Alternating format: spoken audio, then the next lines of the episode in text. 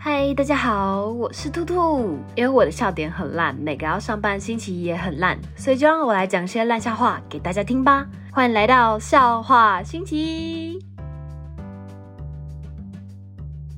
在进入今天的主题之前，我要继续跟大家分享我的日本趣事之一。这是我第一次去日本玩，之前就有学过日文，也有准备过检定，虽然没有很高，我是有过日文 JLPT 的 N3 检定。跟大家说明一下 JLPT 的检定分级好了。最高等级是 N1，基本上你过 N1 就等于说，像日本那些文言文你都可以看得懂。而 N2 的话，就是一些日商跟你要去日本大学交换的基础，你要过的资格。N3 到 N5 比较像是你有在学日文，可是是学到一半，那你就去考一个检定，看你目前语言程度到哪里这样。然后我是考过 N3 嘛。可我觉得 JLPT 的漏洞就是它没有考口说，至少在 N 三的时候，N 三跟 N 二都是没有考口说的，所以就有办法让我这种人钻漏洞。虽然我日文可能讲的没有很好，可是之前有稍微学一下，又一直在看动漫跟听日文音乐之类的，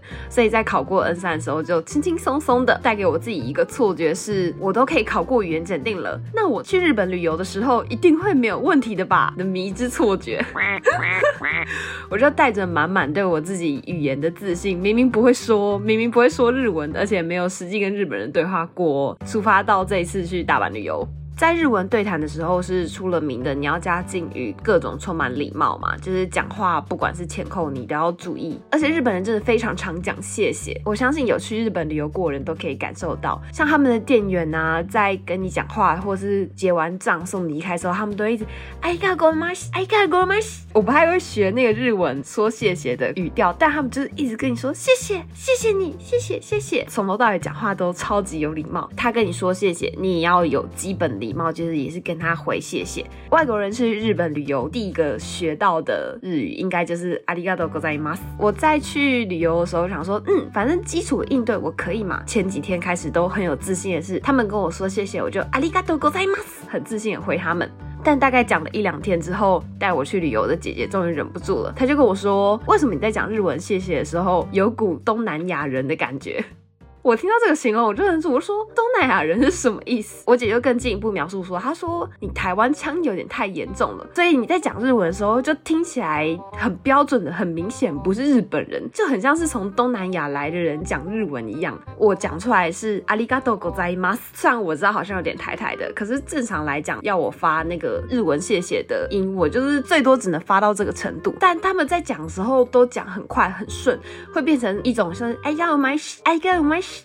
的感觉，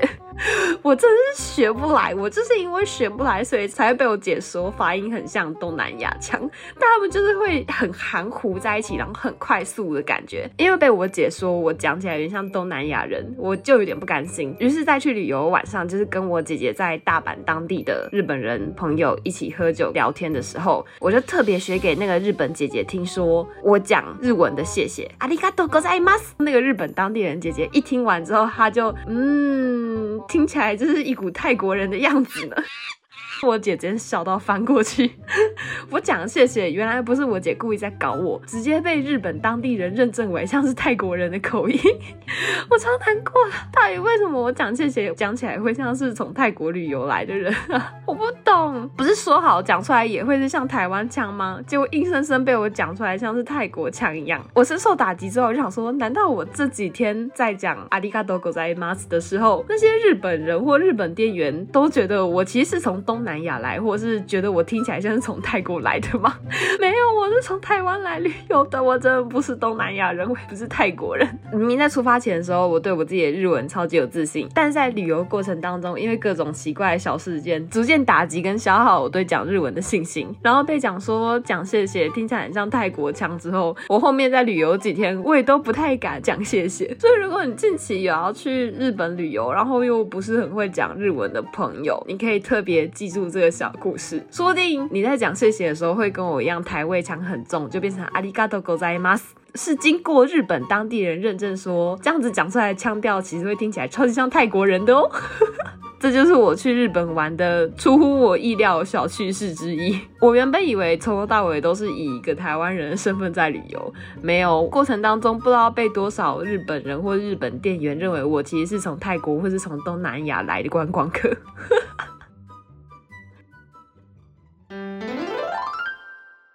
今天要跟大家分享是言情小说中那些常见情节与桥段，因为上两次更新都是分享烂笑话环节，所以我觉得差不多是时候可以来回到我们另外一个好笑的小说情节分享了。我今天收集的小说环节就不仅限于是都市言情，全部都是那种大家耳熟能详的烂梗或是超级常见设定，总之很好笑就是。接下来就让我们进第一个常见的言情小说情节。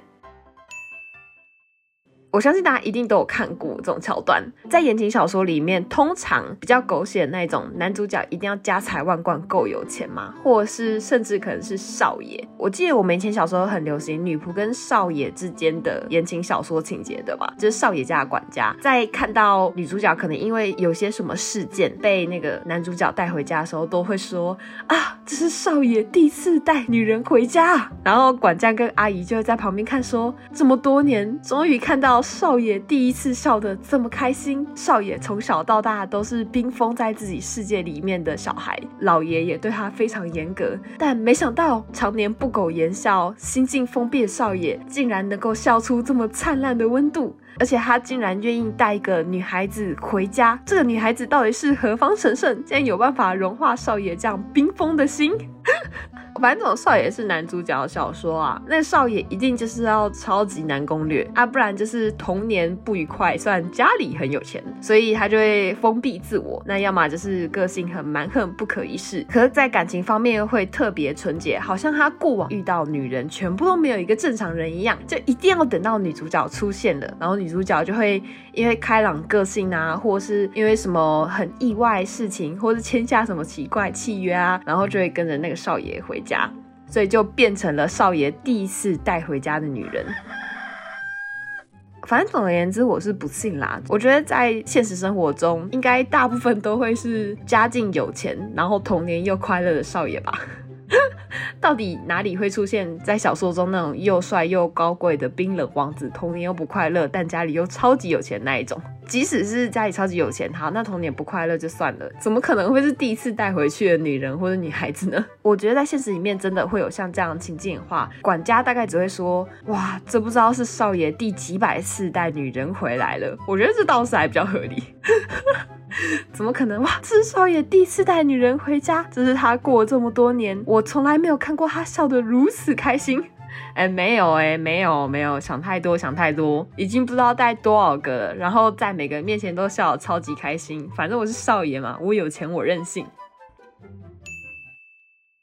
下一个情节是会出现在总裁言情文里面。这种总裁小说里面的总裁呢，他身边总是会有一个随叫随到的医生朋友。然后这个医生朋友出场的第一句台词总是会是：“我说你能不能不要每次大半夜都打电话给我啊？”他就是被抠来了嘛，所以就紧急要帮出事情的女主角进行医疗什么什么之类的。一般都是因为女主角临时出什么事情，或是她跟男主角在干嘛之后，就需要紧急看医生，但是又因为大半夜嘛，而且又不方便出门，所以。所以总裁总是可以随叫随到，他医生朋友，快点，我需要你马上来帮我的女主角看病。那个医生朋友就是总是会在大半夜有办法接到电话，就风尘仆仆的赶过来。反正，在总裁言情文，就连他身边会有怎样的朋友都是固定。总裁身边总是要有一个可以随叫随到的医生朋友嘛，他身边也要一个跟他从小一起长大，也是纨绔子弟的死党。但这个纨绔子弟的死党呢，总是会比这个总裁花心很多，要么就是带他一起去花天酒地，大家一起。玩，那要么就是总是会很轻佻的在总裁身边转来转去，然后看到女主角的时候就哟，你怎么勾搭到了一个这么漂亮的女孩子啊？然后去调戏女主角，女主角就会觉得很莫名其妙，总裁就会觉得很嫉妒、很烦，更袒护着女主角，加深他们之间的感情。所以你看你身边的朋友，谁符合这个身份？有一个随叫随到的医生朋友啊，然后身边也有从小一起长大到的那种纨绔子弟，就是那种很爱玩的死党啊什么之类的。那不要怀疑，你那个朋友说不定。其实就是小说当中的总裁，只是你没有发现而已。他只是隐瞒起来他自己的身份，其他真相就是那种总裁言情文当中又帅又多金的总裁，快去扒着他，或者去敲诈他一笔。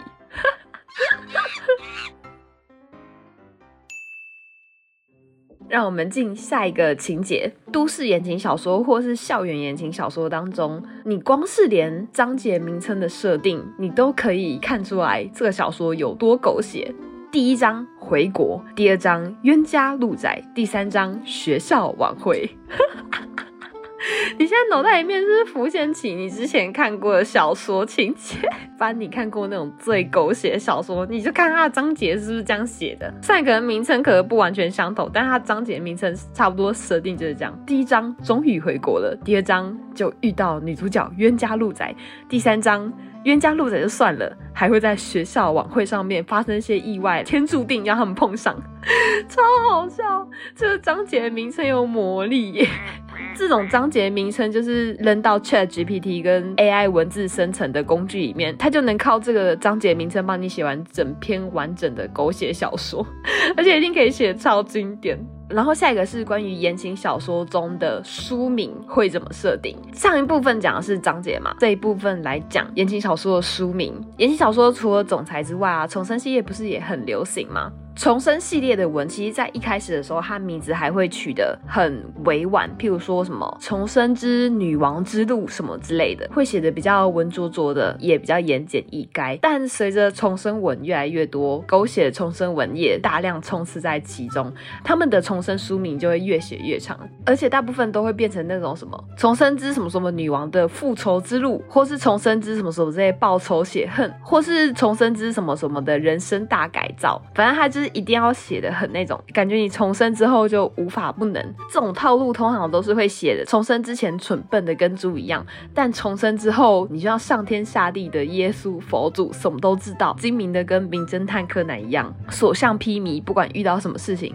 都可以靠重生之后的智慧来预测。所有事情情商、精力、智商会上一层 buff，直接加一百或乘一百 percent 一样。每次看到这种把重生当成金手指一样的免洗小说，我都会想说，那到底这个主角他在重生之前智商到底是有多低？或是可以笨到什么样的程度？可能重生之前智商只有五十吧，然后情商也是五十，就是那种白莲花类型啊，人很好怎么这？然后重生之后就可以一瞬间黑化，从在你投胎转世的那一刻，你的智商也跟你一起投胎转世，直接乘一百，而且智商还不是那种变成一百五正常人哦，像这种小说里面的主角重生之后智商都会变成像五百一样，无所不知无所不行，就是在发生意外、发生车祸的前一刻，他都可以。紧急做出那种机智的选择，不只是成功闪躲车辆，也可以让出车祸车主毫发无伤，也可以成功躲过，甚至还可以保护小孩。重生之后，除了智商加成，更可以获得像超级英雄一样的体力和能力。重生这个词的意义，其实也是代表说你再重新活过来一次，就重新获得生命一次。所以你重新获得生命，照常理来讲，你的智商跟情商或者体力跟能力，应该还是就跟你重生前的范畴是一样的啊。重生前有多笨，那你重生后应该也该有多笨吧？到底为什么可以重生后就聪明，跟名侦探柯南一样所向披靡，然后什么坏人都可以打败，什么陷阱都可以识破？没有哎，你这个不叫重生哎，你这个叫做超能力耶！我真的反而看了这么多重生之后像名侦探柯南一样小说，我想看看那种有没有主角是重生之前聪明跟名侦探柯南一样，但重生之后笨的跟猪一样的小说。我超想看看的，前世因为太聪明惹太多事，于是被暴打一顿，然后甚至还被智商降低，所以就重生之后，然后就过了像笨蛋跟智障一样平安和好的生活。不要都写什么重生之前很笨，然后重生之后很聪明。我觉得写写重生前超级聪明，然后重生后很笨，小说也很不错啊。这样看看男主角或女主角还会不会爱那个重生后主角？接下来这几个关于校园言情小说的常见情节，我慢慢讲，你来想想，你是不是也看过像这样的情节？其中一方是校园里面那种霸王，但另外一方就会是学霸，就是学习跟考试成绩超级好，但另外一个就是学校里面很这种那种混混。一开始这种角色，他们都会互相看不起对方，可是到最后，他们因为一些各式各样的互相感化啊、影响，就能够恩恩爱爱的一起考上理想这种大学，就最终考上台大、考上政大之类的。我是不知道现实当中有没有这样的情节啊，但是我记得我在校园言情文里面还蛮常看到像这样子的剧情的，而且这种剧情当中经典就是在校园里面当混混那一方，可能他家境或童年有什么创伤，但是身为学霸的另一方，就是因为他很聪明嘛，所以他就有办法去感化是混混的那一方，去抚平他内心的伤痛，成为他心里的一抹春风，去融化他因为家庭背景伤口而冰冻的心，最后跟着他一起努力念书，奋发向上，为了美好的未来而拼搏。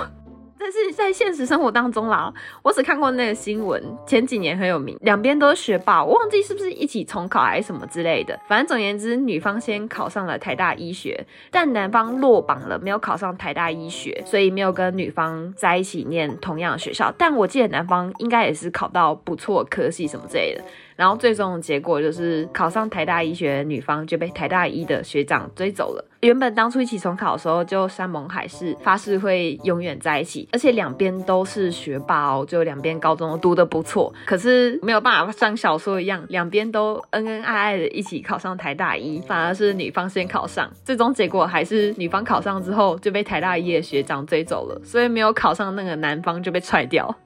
这就是现实啊，好吗？这才是我所熟知的现实，而不是像校园文里面，一方原本是不会读书的小混混，然后一方是学霸，但两个人受爱感化就可以一起恩爱都考上理想这种台大一，没有没有这回事。